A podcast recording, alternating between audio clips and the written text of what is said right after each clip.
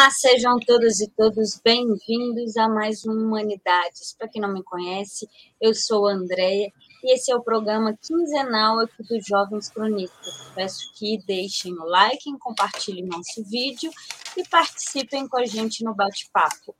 O tema da nossa live hoje é um dos temas que foi mais votados na nossa última enquete: história e política. E para estar conversando com a gente, eu convidei aqui o professor e historiador Bruno Assis. Seja bem-vindo, Bruno, tudo bem? Tudo bem, uma boa noite a todos, boa noite a você. É um prazer, uma satisfação estar presente, né? TV dos Cronistas, Humanidades, é muito bom, agradeço muito aí pelo convite.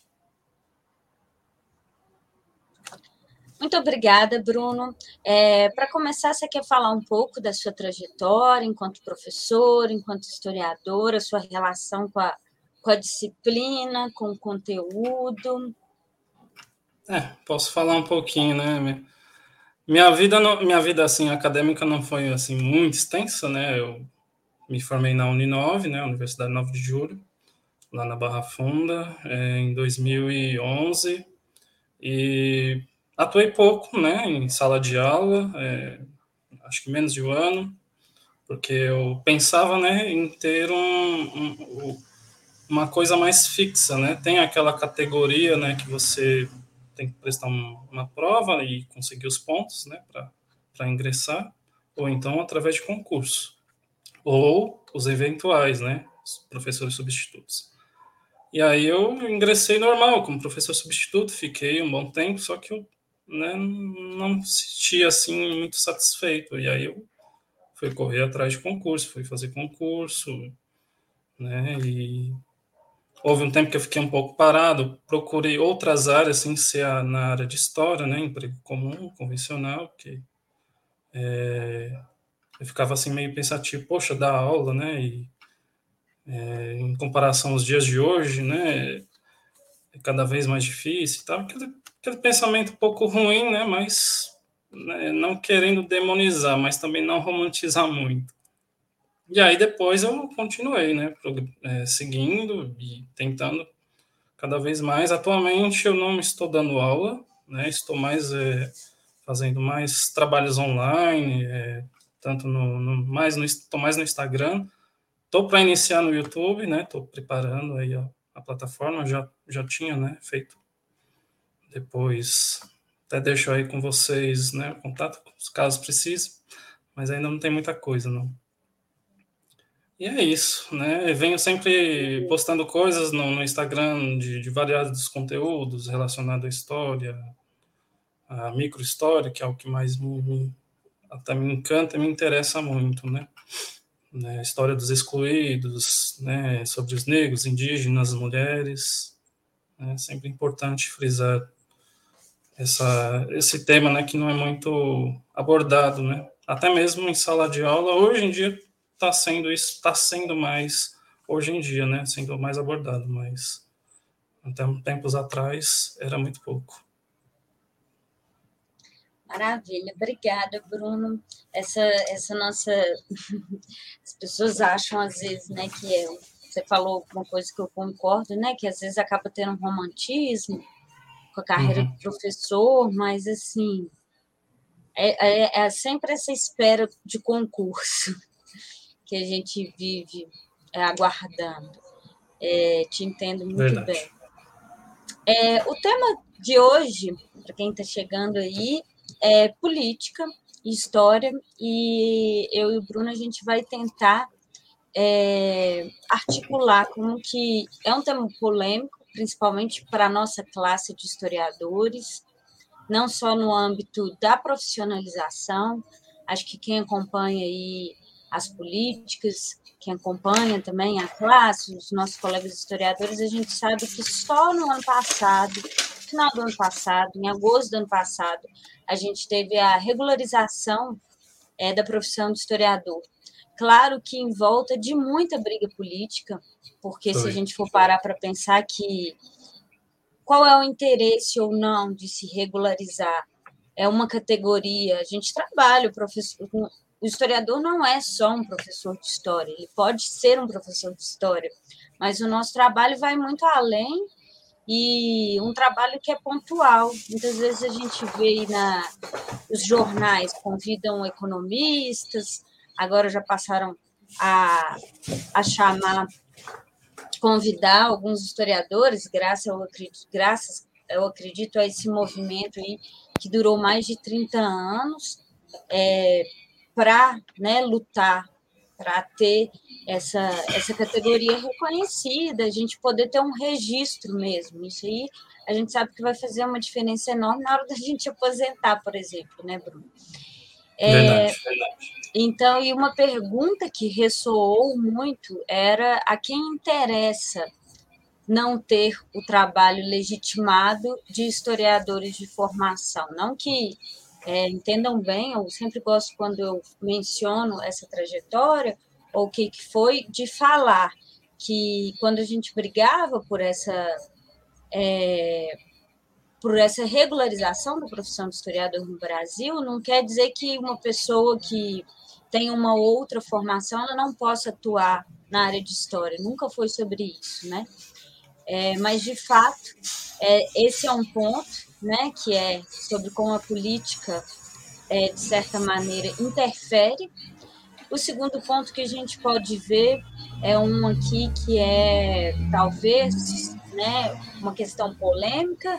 É, boa uhum. noite, Wallace, tem até a ver aqui com ele, que é sobre essa falsa demagogia que andou surgindo é, sobre o projeto do Escola Sem Partido e que nós, professores de História, fomos os principais alvos, né? Sempre e que isso começou, né, num histórico justo. É, vale lembrar, isso começou quando a Dilma regularizou a Comissão da Verdade. Essa uhum. coisa, tanto da deslegitimação da área de história, quanto do professor em sala de aula, que eu acredito que está muito ligado com, com o termo do uso de é, golpe militar de 64. E aí começou durante quando a Dilma é, autorizou os trabalhos de pesquisa da Comissão da Verdade, entraram na Wikipédia, adulteraram a palavra golpe para colocar revolução. É, sendo que nós, historiadores, sendo a história uma ciência, sabemos muito bem, né? É, tenho certeza que o Bruno concorda comigo, de que o que ocorreu foi um, um golpe de Estado em 1964. Então, é, é um negacionismo, é adulterar essa palavra. Então, esse é um outro ponto que, quando a gente está falando com os nossos alunos, por exemplo, em sala de aula, é, sobre essa decisão, sobre essa orientação de definir um momento histórico com uma palavra, é, ela não é simplesmente política, ela é científica. É, e o terceiro, que eu acho que a gente vai poder alinhar muito bem, é a seguinte pergunta: o que é político? Será que educar também não é político? Não é ideológico também? Junto a hum. isso, é, a gente tem que pensar também que a política, separadamente da atuação do professor ou do historiador, ela também é um objeto de estudo, né? Tanto das representações dos movimentos sociais, quanto também é, de como a política ela é o entrosamento dos seres humanos no tempo. É, enfim, só uma uhum. breve introdução aí do que a gente pretende conversar, né, Bruno? muito, muito pano para manga, como se diz, né? Muito pano para manga.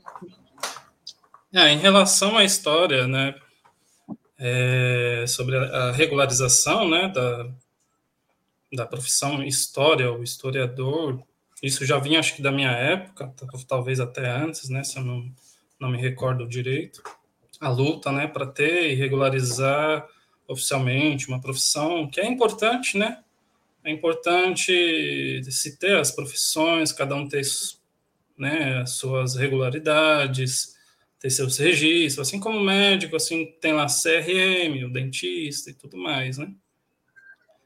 E sempre foi uma luta, acho que nunca foi tão prioridade não sei, talvez no governo FHC, mas no governo Lula, acho que eu não sei se foi tão prioridade para ser realmente votada, mas sempre tentava, tentava e nunca conseguiu.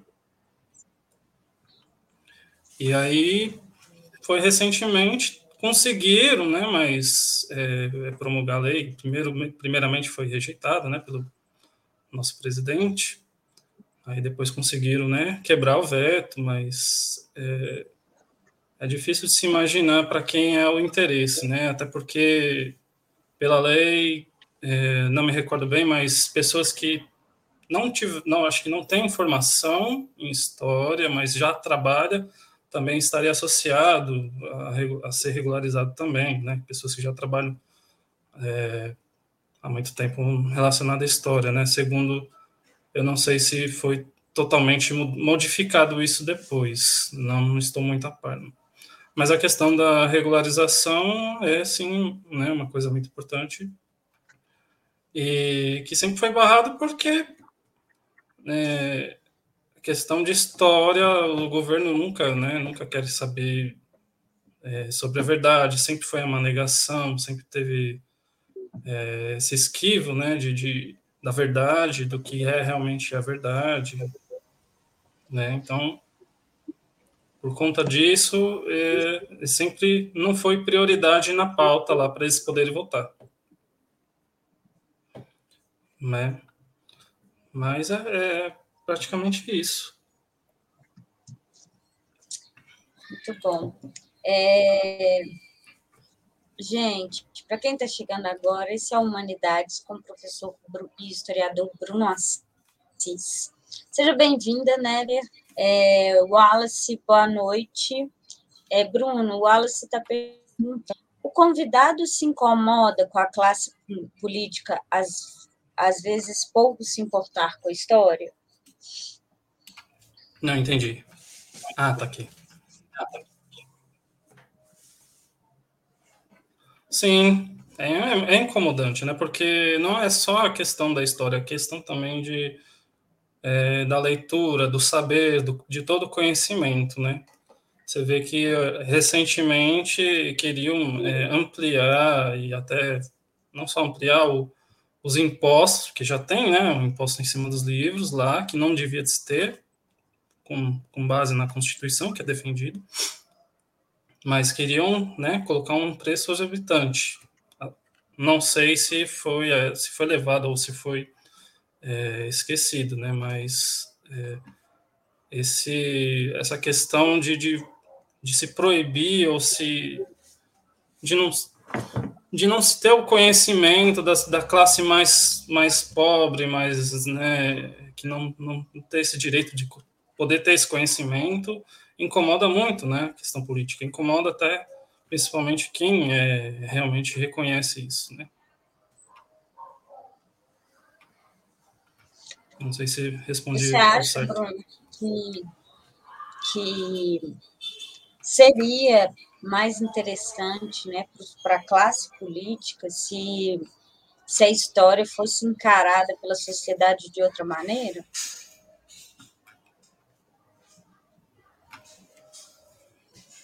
É, pode reformular, por favor?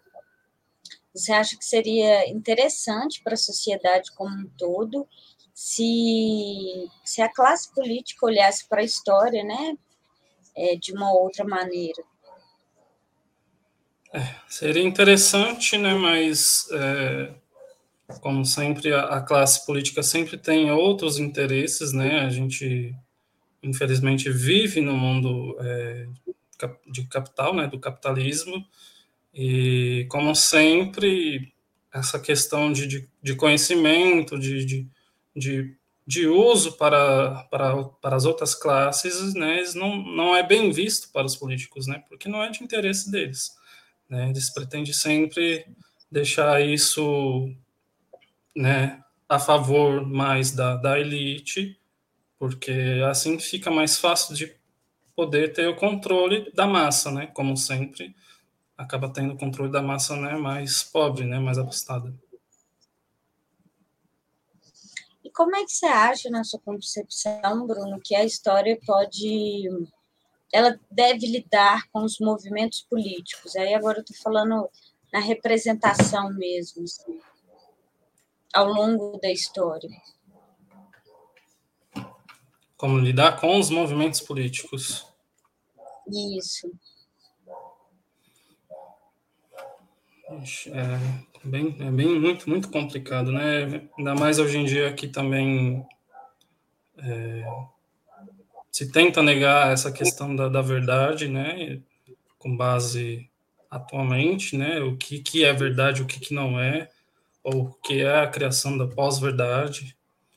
É, então fica difícil é, lidar sobre o sobre abordar sobre movimentos políticos, né? Sempre tem aquela, aquela proibição ou aquela negação de que só um pode, só um lado pode, outro não, né? Como vemos, é questão sobre uma coisa que é muito polêmica, né? Que é sobre o comunismo, sobre ideias diferentes, né? Um pensamento de que é de esquerda, ou, né? Que hoje em dia vira tudo é tudo comunismo, que não é verdade.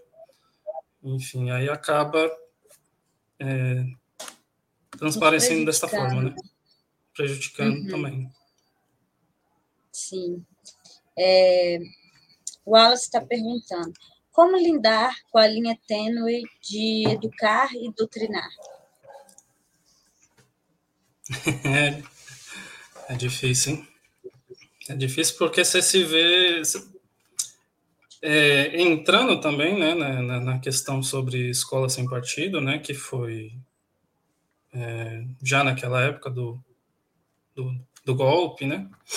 Como se diz, ou não, que já mais à frente já digo, é, que foi por causa de, uma, de um pai que também era deputado e aí ficou né, doido porque viu seu filho lá falar sobre uma coisa relacionada à política e não e aí que criou né, essa, essa regra aí não foi levada à frente, mas é, algumas pessoas acabaram tentando levar à frente, né? Aí vai depender também da gestão ou da escola. Mas existe também professores, né, que acaba se tornando muito militante, o que é normal, não tenho nada contra, né? Não que eu seja muito, eu sou, né, assim, progressista, mas não sou tão militante como muitos, até colegas, enfim.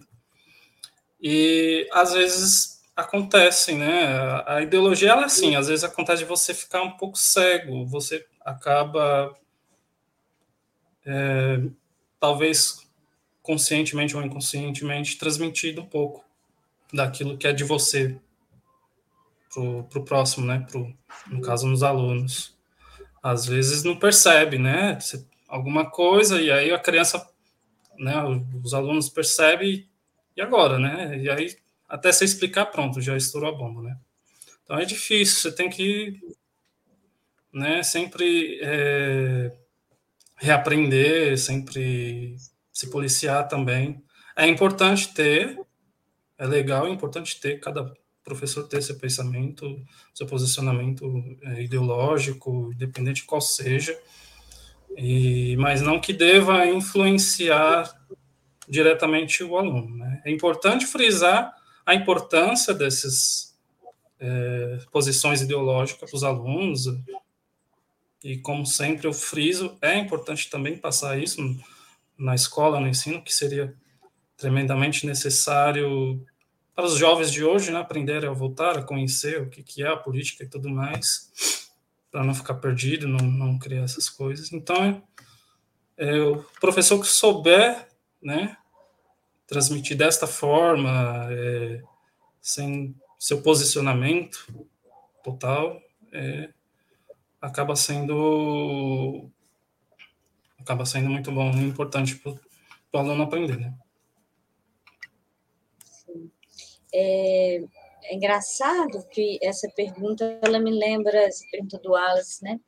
É, eu acho que foi mesmo de internet, né? O professor não consegue entra numa sala de sexto ano, de mal mal consegue pedir para o aluno deixar o aluno sentado, quanto mais a gente vai doutrinar o aluno. Né? Então, é. assim, é. eu acho que transfere uma carga, principalmente para o professor de história, é, que ela acho que só quem, conhece, quem não conhece educação a fundo que, que pensa uma coisa dessa, assim, porque não é sobre isso, né? Doutrinar eu acho que reflete algo muito mais pesado do que o nosso papel, que é ensinar, ensinar os alunos. Uma das coisas, por exemplo, que é movimento social, como uhum. eu e o Bruno falamos aqui, ou o que, que é uma representação política, uhum. ou entender também como é que essas coisas estão presentes na, na sociedade, estão presentes é, nas decisões que eles fazem, porque é isso, o estudo da história também é um estudo sobre que, que se espera a habilidade do aluno de saber se posicionar numa sociedade. Né? Sim. A partir do conhecimento que ele tem, ele vai poder fazer escolhas. Né? Por verdade. isso, o comprometimento da história com a verdade, né, Bruno? É, não tem como. Já virou até piada, né? Nada é neutro, né? Só o sabão, só o detergente, né? A gente sempre tem uma, uma posição. E eu, é, assim, sou um grande fã de Paulo Freire, sempre tento seguir. É, e vejo aquela realmente aquela frase, né? Independente de qual seja a posição, é, ela é inclusiva ou não, né? Então, eu sempre é. vou ali nesse, nessa linha de, de pensamento independente. E não, não, tem, não tem como você ser, ser neutro, você sempre vai estar tá tocando em alguma coisa de, de alguma ideologia, né? É, questão de ideologia acaba sendo muito complexa, né? Até mesmo para quem explica, para quem é especialista vai tentar passar, né? Uhum. Que é muitas, é muitos valores, crenças, ideias, né? Que é o estudo das ideias, enfim. Sim. É, a Bianca Rondina. Bianca, boa noite, seja bem-vinda. Ela está tá falando que é uma série de eventos relembrando a Marcha da Família. Eu não sei do que se trata. Da, Você sabe? Ou... Teve da, da época da Marcha da Família, da, marcha família do grupos evangélicos, da, da, na época antes de 64, né? Uhum. Mas eu não e... sei porque ela está falando de hoje, exatamente. É, não ficou específico. E teve também, também na época do, do golpe da Dilma, da qual muita gente fala que não é, mas que eu acho interessante frisar que não foi um golpe, né? Como muito né, as pessoas, até mesmo os especialistas dizem, né? Não foi um golpe realmente comum, né? Que é é, tirar uma pessoa do poder, que ela foi legitimamente votada pela, pela massa do povo ali, democraticamente, não foi alguém que tirou, foi algo de forma legal, mas foi manobrado, né? Foi ali, teve, né, coluiu entre partidos que realmente quiseram tirar. Então, foi um golpe, né? Mesmo que indiretamente. É, e eu gosto de relembrar também é, esse é, é, por isso é importante a gente né, conhecer os eventos da história. É, eu acho que o acontecimento da Marcha da Família para com Deus ele é um momento muito importante do porquê de se falar ditadura civil-militar. Porque esse grupo que saiu na rua né, em 64 é um, um grupo que apoiou o golpe militar né? Um grupo Também. que.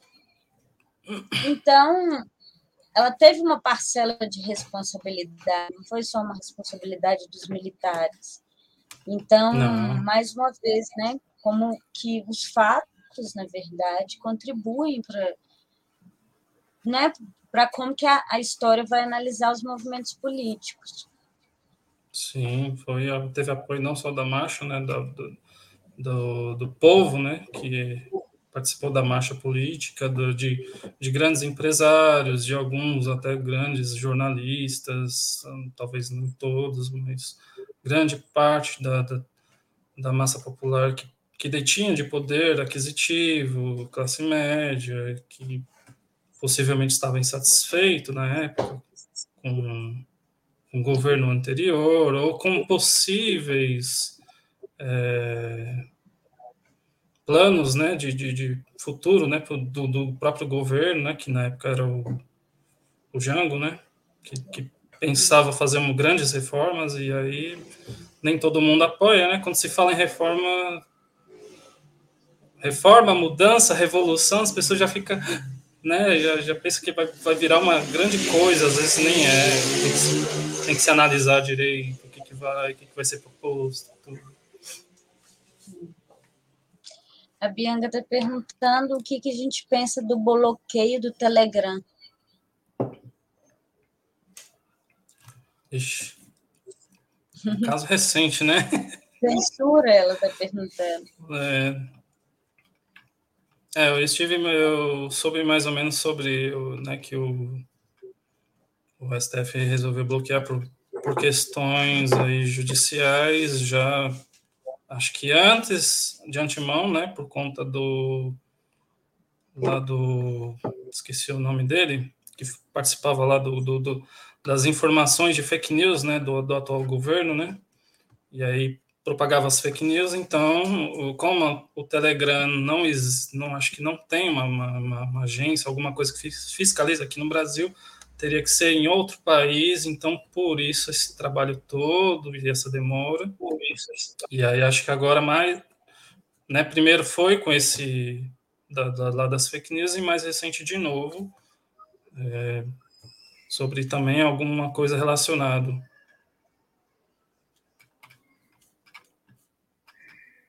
É, o Telegram foi o principal difusor de, de fake news nos anos das eleições e será Também. que é censura? Eu acho que quais são os limites de, de, de censura também e controle, né?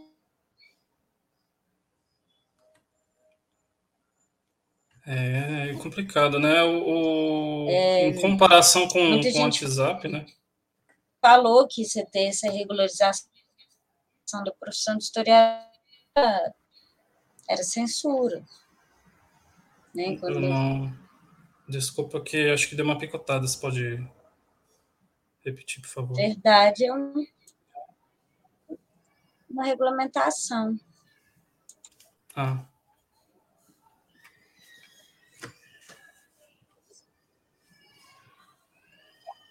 Melhorou, né? Oi? É, melhorou agora? É, agora tá, parece que tá bom. Tá me ouvindo? Tô. É, o Paulo João tá falando que não foi o Telegram, foi o Zap. As fakes circulavam, circulam pelo, pelo Zap, pelo Twitter, pelo YouTube, pelo MetaFace. É, acho que todo lugar, né? É, todo lugar. É, o, até onde eu sei também sobre o Telegram é que o dono ele tem essa, digamos, liberdade que dependendo não é, não pode não ser liberdade para todos, mas para ele a liberdade da pessoa usufruir da plataforma, tudo. Só que aí, né, abre portas para outras coisas, né, como pedofilia, esses grupos de neonazismo, né, não tem um certo controle, né. É, o uhum. WhatsApp agora, né, tanto WhatsApp, Facebook, Instagram, que né, pertence ao, ao mesmo dono, agora está um pouco mais assim controlando, né? Mas uns tempos atrás não, né? Tava muito, você via muita coisa, é, as fake news também que foram propagadas durante as eleições e agora não, tá? Tá um pouco mais controlado. E sobre a questão de liberdade, controle, isso a gente precisa ter. A gente não pode ser, né? Se virar liberdade demais, acaba se tornando um caos. Não tem como você ser totalmente liberdade quando você utiliza mais, os, mais do que vai além do seu espaço, você acaba tomando espaço de outra pessoa e, ou de outras, ou de outros grupos, e isso acaba sendo muito conflitoso. Então, tem que se ter um limite, né? Assim como muitas coisas. Sim, concordo. Bom, gente, para quem está chegando agora, esse é Humanidades com o professor e historiador Bruno Assis. Deixem um like, participem no chat com a gente, compartilhem o nosso vídeo, se inscrevam no canal aqui dos Jovens Cronistas. É, boa noite, Adriano, muito obrigada. É, a Leister, boa noite para você também. É, o Adriano diz: a nova base curricular é o reflexo dessa burrice que a gente vive no poder. É, novas, novas reformas, né? É, tem muita coisa ainda polêmica, né? diverge aí alguns entre os professores. É, na verdade, assim, a gente vai encontrar inclusive autores, assim, pensadores, principalmente na área de educação, que como que a formação de currículos de bases nacionais curriculares é uma disputa de poder, né, Bruno? É uma é uhum. sempre linguagem no geral é poder, né? Quem detém a linguagem detém um, certo poder, de fato. Se a gente partir uhum. desse pressuposto, a gente não pode tirar as construções é, científicas ali do que vai ser elaborado não. É, vide não apenas assim a Lei 10.639, né, que, que incorpora, que obriga, traz a obrigatoriedade é, né, do conteúdo afro-indígena, não só em história, uhum. mas em todas as disciplinas. Acaba uhum. recaindo só em história, né, né Bruno? mas a gente sabe. Um pouquinho é, ainda em artes e, e olha lá. Literatura, mas literatura, acaba caindo é, professor de história. É, é, sendo que é pensar uma epistemologia que pode ser encontrada talvez em matemática. Me desculpem, não sei como, não formei matemática, mas também, também não. É porque sobre isso, sobre é, quebrar uma epistemologia que é eurocêntrica. É uma disputa Verdade. de poder de povos uhum. que foram silenciados. Então, a gente tem né, esses detalhes que são brigas políticas, sim, que são brigas por poder. Né? O, o, conteúdo de história, a gente sabe que o ensino básico é totalmente eurocêntrico. É, a gente tem, né, não, não é só eurocêntrico, a gente tem uma parte muito pequena sobre, às vezes, história dos movimentos sociais. É, os meus alunos estão me perguntando muito do que, que acontece entre Rússia e Ucrânia, e não tem como você passar por isso sem passar por um contexto que vai lá desde a Primeira Guerra Mundial. Então, assim, a narrativa, a construção narrativa também desses livros didáticos e da base nacional comum, tudo isso são escolhas, tudo isso são, são, são decisões mesmo. É, então, eu tendo a concordar. Oi? Eu tendo a concordar. O Alice está falando, não estou falando que vocês doutrinam, só acho que deve ser bem difícil para vocês. A ideologia cega tanto que as pessoas não são capazes de ler antes de falar. Ideologia, Bruno, o que você tem para falar sobre outra questão polêmica aí?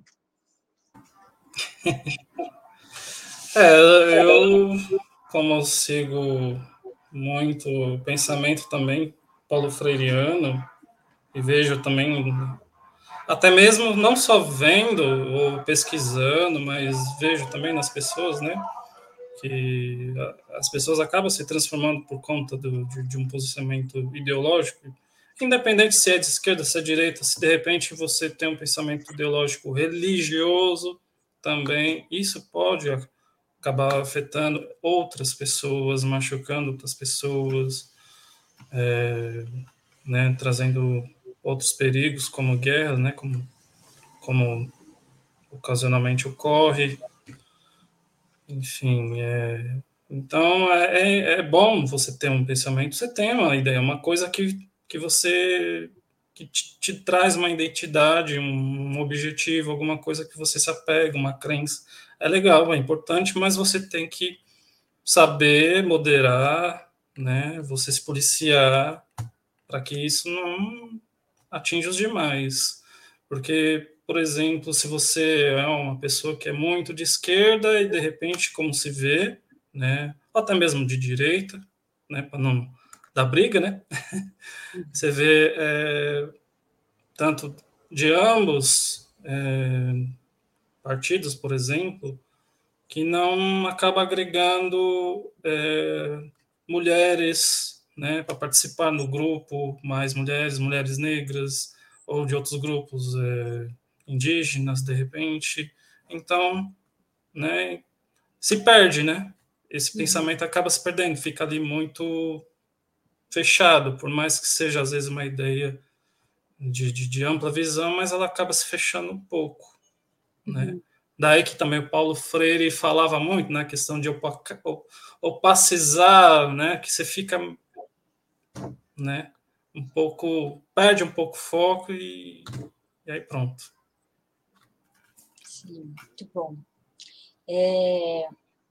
Sim, o Alice, o Bruno mandou muito bem. Olá, Bia, seja bem-vinda. É, Fernanda, o que os professores pensam sobre as eleições deste ano? E, Bruno, análise de conjuntura? Ixi. Ainda tá difícil, né? Pode falar mesmo, tranquilo? Eu falo, vamos lá. Não quero, não quero ninguém brigue. não, as pesquisas estão dando, né? Querendo ou não, ainda estão dando é, maior maior alta para Lula, né? Embora ele ainda não ele ainda não não se se inscreveu, né? Se candidatou. É, recentemente, o que seria o vice dele, né, que é o Geraldo Alckmin, é, vai se candidatar no, pelo partido, vai se inscrever né, no partido PSB. E temos uma, bastante, bastante escolhas, bastante também não, né, mas até o momento, né, tem, tem pessoas aí novas, é, alguns eu não conheço muito, outros já, já são caras marcadas, né? Tem o Moro, tem nosso querido governador, né? Então, é, ainda assim, as pesquisas entre esses também ainda estão um pouco baixas. Mas é, é, eu acho que ainda é um pouco cedo para dizer, né? A gente torce para alguém que, que faça melhorias, que realmente faça é, botar a mão na massa, trabalhar mesmo, que seja o Lula, ou que se for né, é, outro, outro candidato, até mesmo de, de esquerda, ou centro-esquerda, ou de direita, mas que, que faça trabalhar, que ponha a mão na massa, porque é, esse último foi totalmente um desastre. Né? As pessoas voltaram achando que, ah, porque vai acabar com a velha política, porque porque vai trazer uma coisa nova, uma nova era, uma nova posição, uma nova coisa, e não. É tudo só fachada, é só mascarar, não tem como. Nosso Brasil é assim, a gente, para reformar todo o sistema, é muito trabalho. Né? Você tem que reformar toda a estrutura, reformar a questão do Congresso, é difícil. Né? A gente vive é, num país em que a política é de coligação, ou seja, a gente tem que fazer aquela né, chamada boa vizinhança, né, tentar negociar com um ou com o outro, e deu no que deu, né? O atual falou que não ia negociar com nenhum e agora negocia com todos, compra todos, enfim. Mas ainda é cedo para dizer qual que vai ser, qual que tal, né? A gente não, historiador não é evidente, né? A gente tenta Não. fazer mais ou menos de acordo ali com, com base de dados, de pesquisas, né? Atualmente, né, através das pesquisas, está dando Lula, né? Vamos ver mais à frente, quando chegar lá no mês de setembro, outubro. É, eu penso que a gente vai ter um, um, um cenário complicado né, pelo andamento aí do que está acontecendo, a gente vai ter um segundo turno bem, acho que aí esse, essa informação aí que o pessoal no chat está passando, dessa marcha dos 58 anos é, mostram uma militância da extrema-direita no Brasil. É, uhum. Ele, quem está fazendo acredita ser legítimo a posição, o direito de se posicionar, mesmo que se posicionar é, para defender o antidemocrático.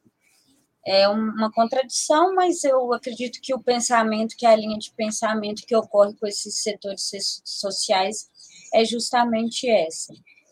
Então, eu acho que a gente vai ter um segundo turno muito difícil.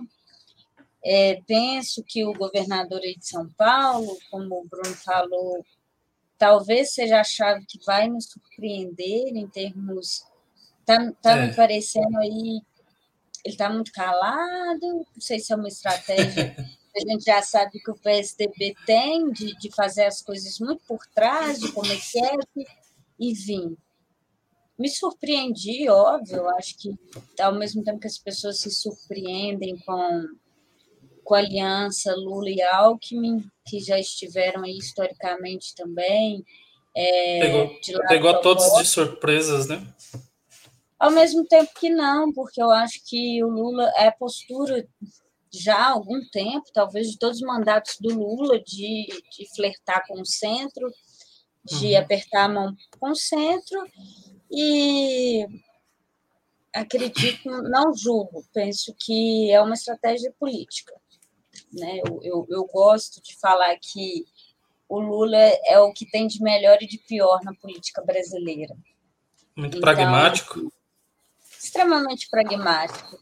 Mas a gente está falando do maior partido da América Latina, né? E como que seria o maior partido da América Latina? Como fazer política sem algo aí polêmico para a noção de ética, que é o, os acordos, né?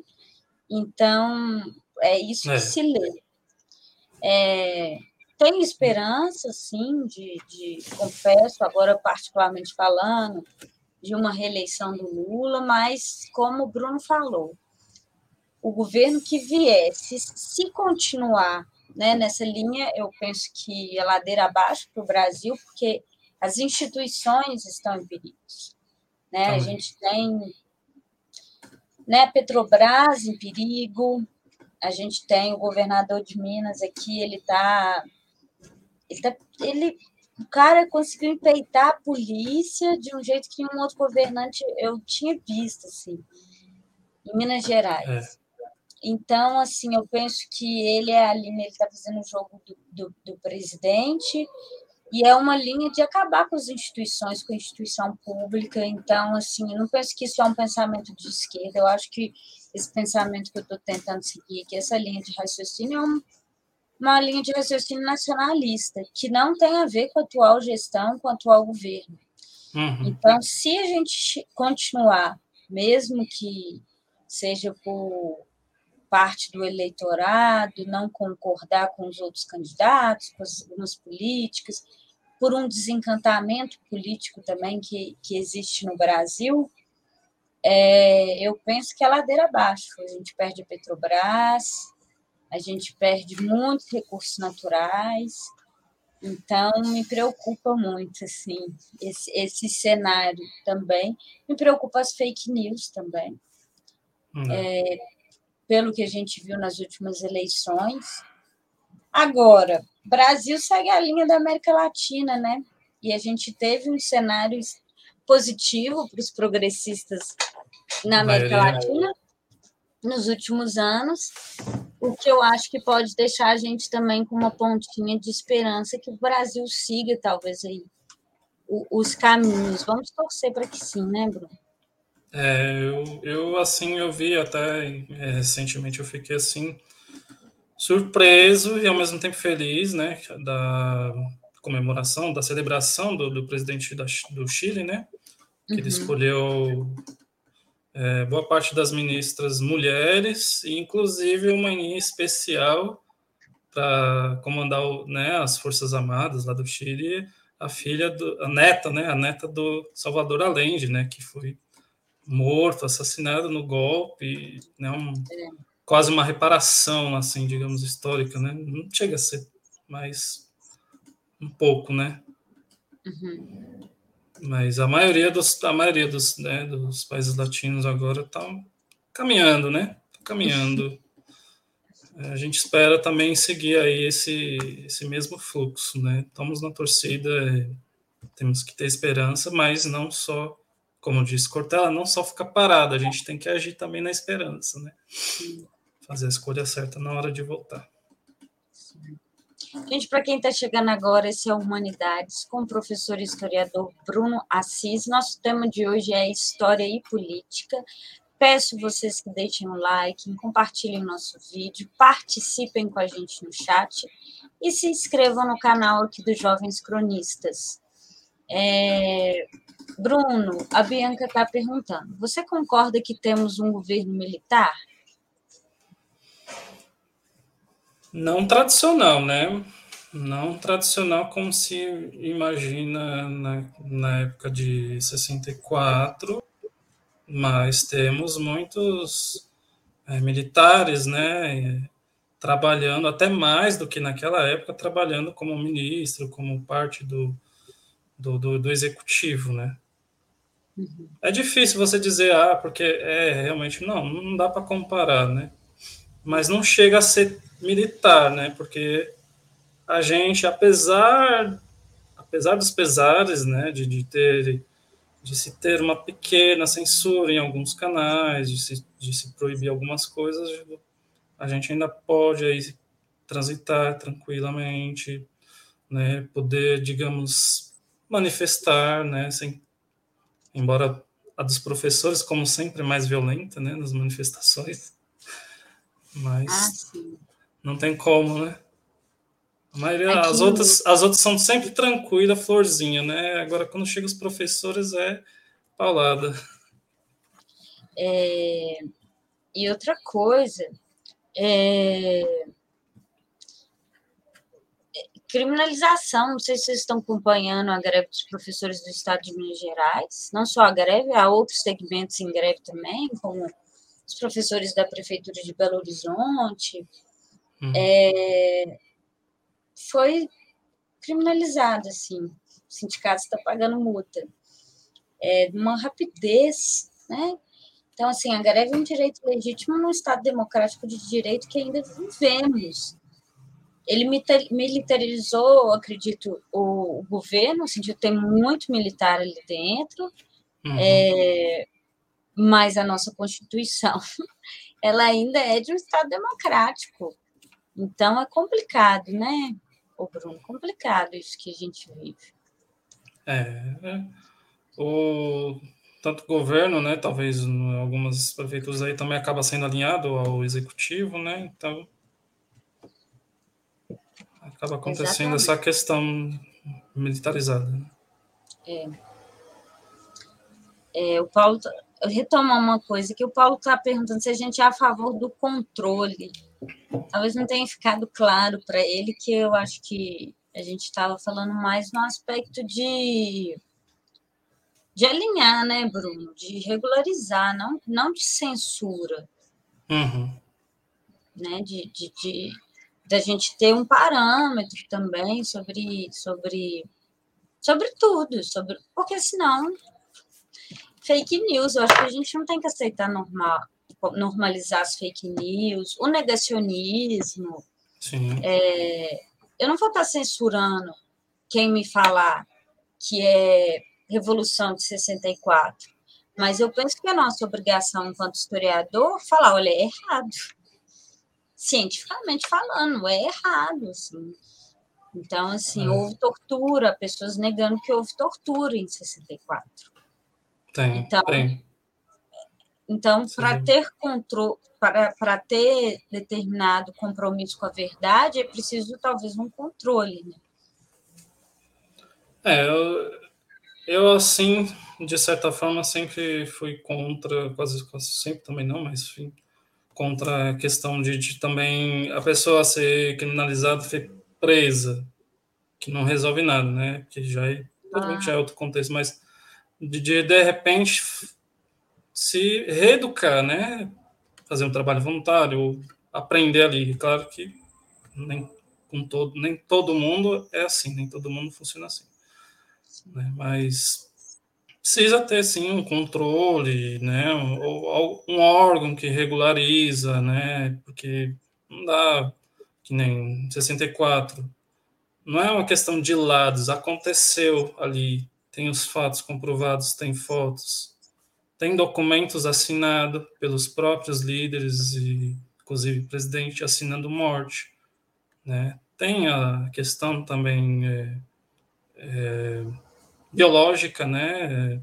Através de do, do IML, né? Vendo as mortes, então não tem como justificar, ah, porque foi um lado, porque estava se defendendo. Não, aconteceu isso e pronto. Sim.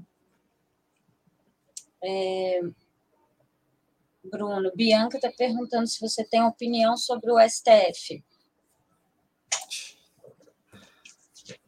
Não muito, né? Eu penso que o STF também já. O atual, né? Como diz, né? O STF, STF 4, né? É, ele. Aí vem minha crítica porque minha crítica é porque sempre tem né, pessoas ne brancas, né, maioria homem, embora tenha entrado mulheres, mas é, o processo para ingressar no STF também é, um, é, complicadíssimo, né? Às vezes precisa de indicação do presidente, ou então passar por várias etapas, mas um bocado deles erram, né? Assim como nós, todo mundo erra, né?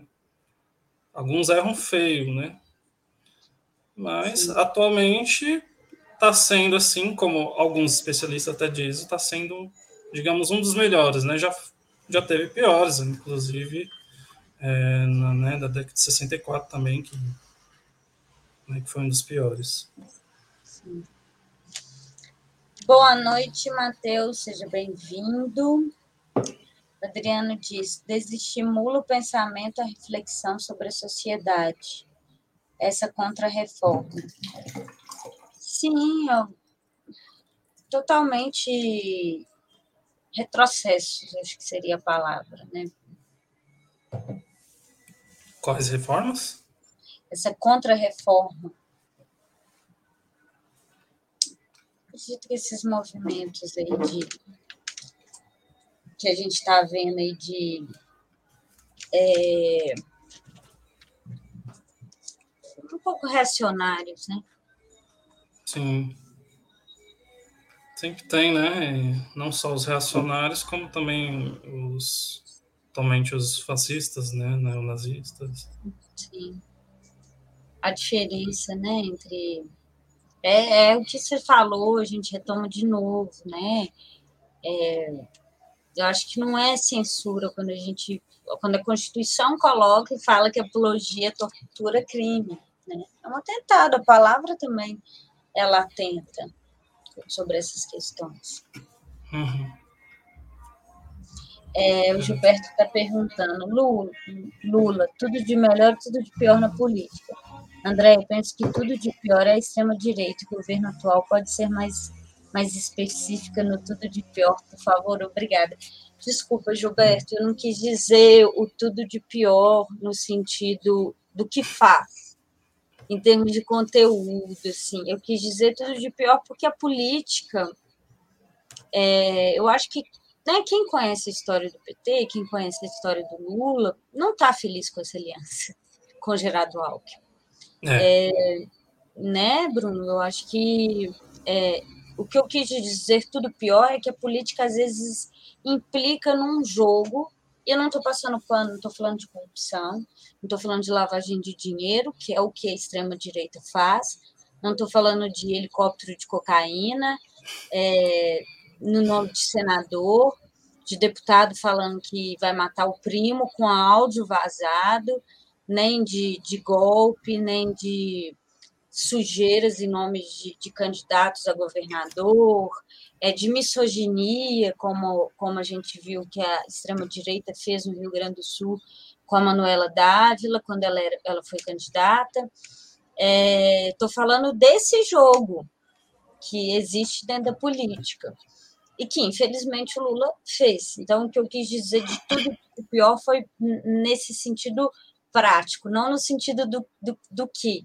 Não sei se ficou claro. Então, porque ele é, ele é um cara que, que saiu, sem romantizar demais a história do Lula, mas que não tinha privilégios políticos. Então, ele é um cara que, para um cara nordestino, chegar no lugar que ele chegou, ele precisou fazer um jogo político é, extremamente contraditório, vou colocar dessa forma. Dançou a música, como diz. Hã? Dançou, Dançou a música. música é. Então, assim, é, o que eu digo de tudo de pior é o que aconteceu também com é, aquela carta aos empresários que o Lula fez no primeiro mandato, que a, que a esquerda não ficou satisfeita, todas as nossas críticas que a gente vai fazer ao Lula e que o Lula sempre responde que tem a ver com o jogo político. Então, assim, é, é a gente questionar por que, que um, um político como Lula, que talvez seja o maior líder político em termos de. Não estou falando melhor, gente, estou falando maior de que ele consegue articular milhares de grupos em torno dele, né? É, mesmo com, com o partido dele ter sofrido um golpe militar e ser retirado do poder, é, por quê? que para se fazer política no Brasil, para se chegar no lugar que o Lula chegou, ele precisou fazer essas alianças que a gente tanto critica, ele precisou fazer esse jogo. Então, eu acho que né, o Bruno Gol falou que em 64 o Jango propunha reformas e foi massacrado por, por essas tentativas de, de reformas. Então, é sobre isso assim que eu quis dizer, esse pior que ele reúne, né? E só para frisar, né, que a pessoa que aí fez a pergunta, né, um grande amigo meu também, que inclusive é muito de, de esquerda, ele tenta um, fazer uma indicação, tem uma locadora ainda hoje funcionando, né, grande hum. abraço aí ao Gilberto. É, que, abraço, Gilberto. Inclusive, também ele é petista, mas ele faz é, realmente, às vezes, essa crítica, porque ele mesmo sendo, ele também faz essa crítica, né? em relação ao, ao governo Lula, ou até mesmo né, o PT como, como história, né? É, você vê né, como foi na época do governo Lula, né, que tinha que fazer essas negociações. Né? Política no Brasil se trata, em maioria, de, de negociar. Né? Uhum. Quando não se consegue, faz igual os mais atuais, paga-se. Né? Quando Sim. não consegue negociar, paga. Aí, pronto. Então, ele tentou agradar todos. Ele não conseguiu fazer a reforma, né? Triste, uhum. infelizmente triste para a maioria que é de esquerda, né? Que precisava realmente fazer toda uma reforma na política. Ele não conseguiu. Aí o que, que ele fez? Tentou agradar todos e, é claro, agradar o povo que, que é dele, que ele é do Nordeste, que ele veio de lá, que passou, chegou a passar fome, né? Tem toda uma história tem filme, tem livro falando sobre toda a vida dele, né? E, e como diz também uma escritora, né, atualmente conhecida, né, a Carolina de Jesus fala, é, a pessoa que realmente vai ser um bom líder no Brasil é aquele que vai saber que as pessoas passaram fome. Só aquele que realmente passou fome que vai entender como que o Brasil está passando, passou e continua passando, né? porque a fome voltou de novo, né? ampliou né, a questão da fome, do desemprego. Então, por isso que muita gente gosta do Lula, porque ele, além de né, ter passado por toda essa história, ele é um, desculpe a expressão, filha da mãe que tem uma boa né, dom da palavra, de, de engajar as pessoas, né, esse carisma todo. E, né, então, é isso, acaba contagiando as pessoas, se aproximando mais e Tá aí, é, é o que dá nas pesquisas. É, só um detalhe aqui, a Adriana está falando aliança com Alckmin, com os que, que humilharam a, a Marília Arraes. Há que ser. E eu vou falar uma coisa, assim, é, com todo o respeito que eu tenho à história do PT. É, a gente gritou Lula livre e ninguém, ninguém redimiu a Dilma. Não, é. Nem o Lula, nem o partido, nem a militância. Ninguém pediu a anulação do golpe. Se admite que é errado, mas a gente não viu nenhuma briga. Então, essa também fica na conta do Lula também, de boa parte do partido. O Lula mesmo, acho que defendeu pouco publicamente a Dilma. É, então, assim, é, não chega a ser. Virginia está colocando aqui como que a Manuela foi massacrada.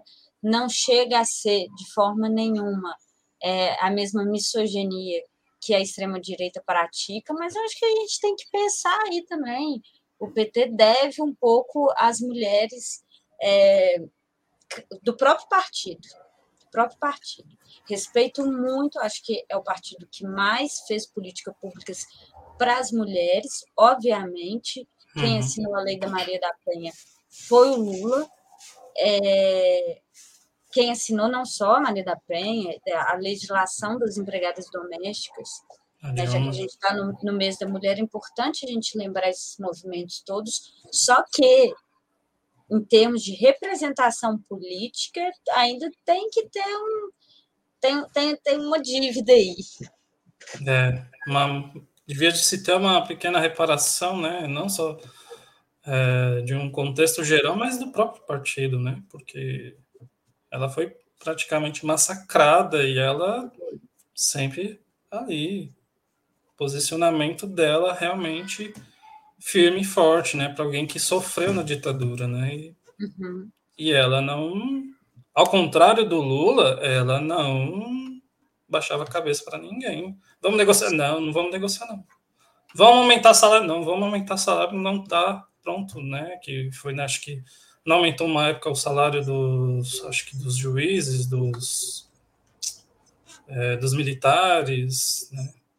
Então, eu acho que ela devia de, sim ter uma grande é, reparação principalmente do partido. Em relação ao Alckmin, porque ele foi do PSDB, né, mais de 30 anos, então era, era da direita, né, e agora vai entrar para um centro-esquerda. Então, ele, muita gente, muita gente que já talvez gostava ou não gostava, vai por, por causa disso, né? Não exatamente por causa do Lula, mas por causa do Alckmin. É. É, eu não sei assim, a visão de vocês também, paulistas, sobre essa estratégia que, o, que já saiu. E ah, Lula está pensando também em tirar o Alckmin do jogo para governador, e assim talvez o Haddad tenha mais, mais chance. Eu não sei a visão de vocês aí dentro do estado de São Paulo, né, que que veem isso numa outra perspectiva, né? A gente de fora, assim, a gente sempre surpreendeu com a força que o Haddad realmente tem no estado de São Paulo. E, de fato, seria interessante, né? Colocar o Marcelo Freixo no Rio de Janeiro e o Haddad em São Paulo. Acho que o país todo vai ganhar muito com isso. É, e aí, o que você acha dessa, dessa possibilidade, já que a gente entrou aí nessa conjuntura? É, é, a gente, eu já ouvi falar sobre isso também, e, né, ele se imagina, né, que o Haddad seja, ele tem, pelas pesquisas está realmente, né, com uma grande popularidade nas pesquisas, e talvez por conta do Dória estar ainda baixo, tem, né, essas teorias de que é, o Alckmin sairia para tentar é, governo, enfim, né, mas ainda não é assim totalmente confirmado. Né? Ainda tem essa talvez essa esperança de que o Alckmin realmente se alie a Lula, mas só aguardando mesmo para ver né, se decorrer aí, né, se desenrolar. Mas muitos, muitos, principalmente assim, alguns da, acho que da capital ainda tem esperança pelo pelo Haddad, né? Eu não sei na, exatamente na Grande São Paulo, né, na região mais afora. O Adriano está falando aqui. que tem militante do PT que usa isso como justificativa de tirar o Alckmin. É desculpa esfarrapada. O país não pode se submeter a uma eleição estadual. Não sei, conversa que eu não sei opinar. Não sei. É, eu ainda. Eu sou um pouco de, de descrente ainda em relação à, à possibilidade da esquerda vencer.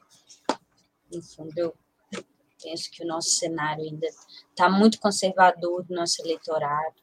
Não de mercado, mas talvez de eleitorado, a gente ainda tem uma briga muito boa. Sim, também vejo, mas eu ainda tenho aquela esperança de ver algo progressista, independente se for né, para presidente ou né, governador daqui de São Paulo, mas é, é, meu, meu, meu pensamento, né? Vamos ver o que, que vai, né? Vai acontecer. Ainda estamos no começo do ano, ainda tem muita coisa para desenrolar desse, dessa história toda. É, a Sônia está falando, nesse ano de 2022, árdua tarefa, teremos para humanizar as eleições. Muitos eleitores não se informam e voltam com raiva aí sabemos o resultado. Eu penso que é justamente isso, o emocional do eleitorado brasileiro, porque foi esse emocional, essa raiva. O próprio fascismo, a gente sabe, né, Bruno, que ao longo uhum. da história o fascismo e o nazismo eles resultaram de ressentimento e principalmente ressentimento de pobreza. Lembrando que a Alemanha, quando o nazismo entrou em ascensão, o fascismo na Itália eram países que estavam detonados economicamente. Então, essa violência, por isso, talvez, essa aproximação com candidatos com discursos violentos, com discursos não humanos. Então, é bom frisar que é importante esse trabalho de humanização que não sei como pode ser feito com discursos mais diretos, né, mais é, cru, né, aqueles discursos muito pronto, muito simples também, que acaba comprando, né, a, a massa, né, a população. É, a questão da, do ódio, né, a vingança, porque não, não gostava de um determinado grupo, de, uma determinada ideia, isso acaba ocasionando, né, como foi, né, na, na época do, do nazismo, né, que muitos tinham é, raiva, ódio por conta dos judeus, é, que tomavam os empregos, que era um povo trabalhador e tudo mais. Aqui, por conta do, do, do PT, né, que teve vinha com a ideia muito progressista, né, de fazer mudanças, né, e sabemos, né, que tem gente que não gosta muito de mudança, né, e aí acabou acontecendo isso, né. A gente precisa, assim, humanizar e eu tento fazer isso também até pelo meu, né, no meu, meu canal, conversar também com as pessoas, né, de, de, de, de mostrar que é simples, que é importante a gente conhecer o que é política, né, devia de se ser ensinado já na escola, até mesmo, já no, no, no de, desde pequeno, né, mostrar o que, que é importante, né, como que surge. Ah, como é que surge é, movimentos sociais políticos? Começa a surgir de pequenos grupos, começa a surgir como Grêmio Estudantil, começa a surgir como né, pautas pequenas, coisas minúsculas que isso vai se ampliando até chegar no, na nossa realidade, né? Mas aqui nada chega a esse patamar, né? Passa batido, né? E aí, Sim. quando se tem um governo que também impeça, né, que, que se intromete na questão da educação, né, para retirar todos esses poderes de direito, de, de poder falar sobre feminismo, falar sobre educação sexual, falar sobre é, gênero, né, tira tudo isso, aí pronto, ocasiona todas essas problemáticas. Né? É. É, eu acho que isso tem muito a ver aqui com um comentário da Sônia. Ela falou: há pessoas que apoiam Bolsonaro e falam mal do presidente Lula. Como poderíamos fazer uma relação das maldades de Bolsonaro e uma lista de bondade do presidente Lula? A lista é grande, hein? Em relação a. Eu, pelo menos eu penso em questão de ação, de, de que fez realmente de, de melhorias para o país, de não só de legado para o país, né? E eu não falo de estágio, né, de futebol, falo de realmente de coisas importantes como na educação, como é, o, é, projetos sociais, né, projetos para a população. É só você fazer, faz, fazer o comparativo, você vê que né, um lado vai estar tá maior que o outro. Sim. A, a, inclusive, olha, ó, isso é importante. A informação que a Virginia Assis deu aqui, ó. Aliás, a biografia de Lula está hoje em segundo lugar mais vendidas de não ficção. Justo, né? Eu acho que hum, eu, enquanto historiadora, assim, li poucas biografias na minha vida. Acho que é um material interessante, acho que a gente tem que produzir esse tipo de material, incentivar esse tipo de material, uhum. porque muito do negacionismo e dessas fake news, no qual a gente sabe que também foram decisivas para colocar é, o atual presidente onde ele está, é, são guerras narrativas. Né? Então, a gente tem que produzir narrativa, seja para educar, seja simplesmente para discutir, porque só assim a gente vai combater esse, essa desinformação, essas fake news, né, Bruno? Verdade, verdade.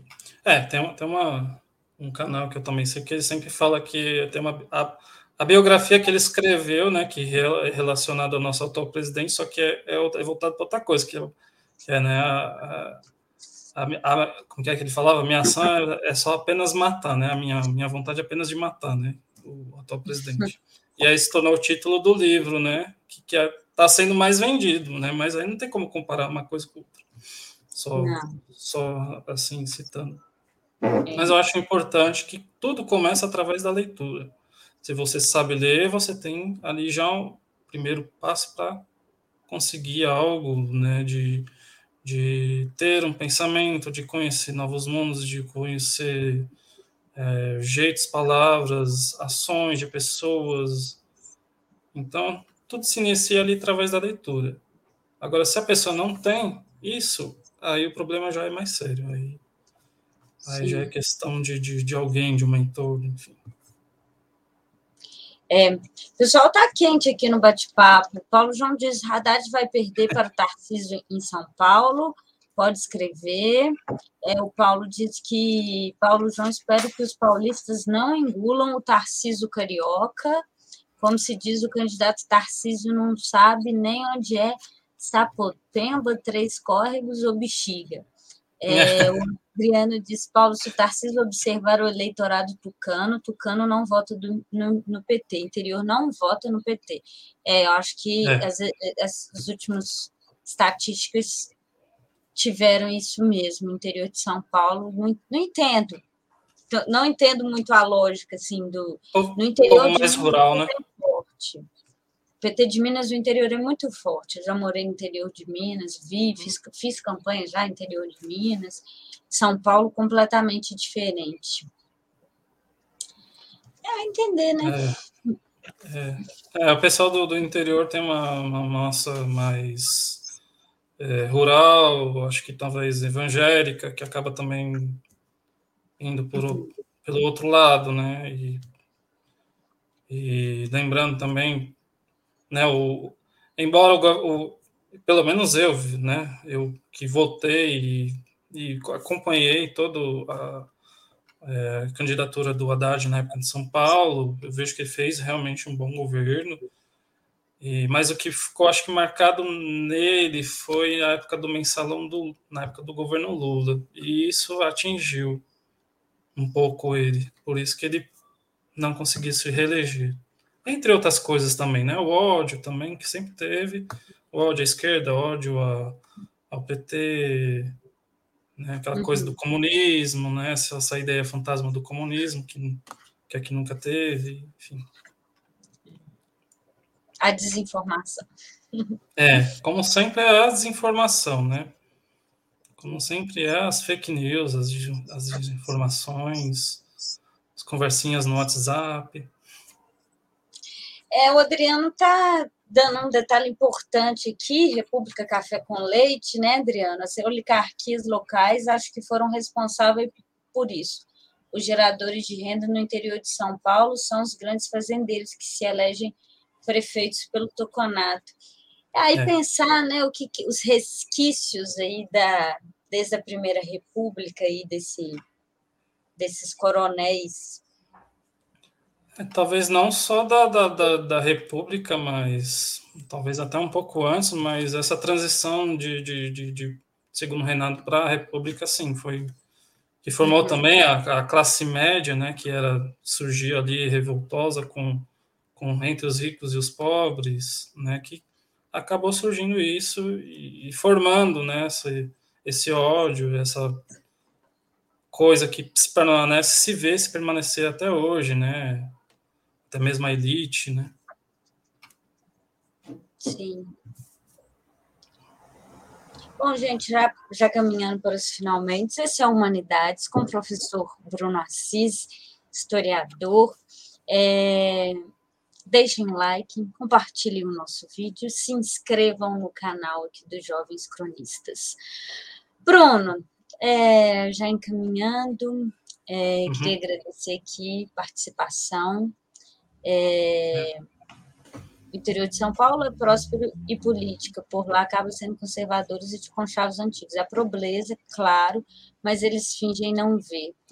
É, é, só uma coisa assim, eu não sei se, o, se, o, se, o, se o Bruno vai concordar, né? Acho que a centralidade que se formou nessa primeira república, né, nessa transição, como o Bruno falou, do segundo reinado para a primeira república, essa centralidade ali em torno do Sudeste, ela talvez predomine muito, embora a gente veja no Sul, claro, né, não, não é próprio, mas isso acaba criando é, essa, essa, essa disfunção ali não popular, né? Talvez, de uma política não popular, mas uma política, às vezes, o cara, eu vou votar no, né, no, no, no tucanato porque eles são boa pinta né, mais conservadores, mais eh, né, família, mais é, cidadão de bem, né, que isso não é de é. hoje, já é já de antes, né, uhum, mas é, remete mesmo essa aquela né, aliança também, né, do é, café com leite até um pouco antes, né, que que elegia lá os presidentes mais da região sul, né, e quase não se elegia nada do de presidente que era do Nordeste, né?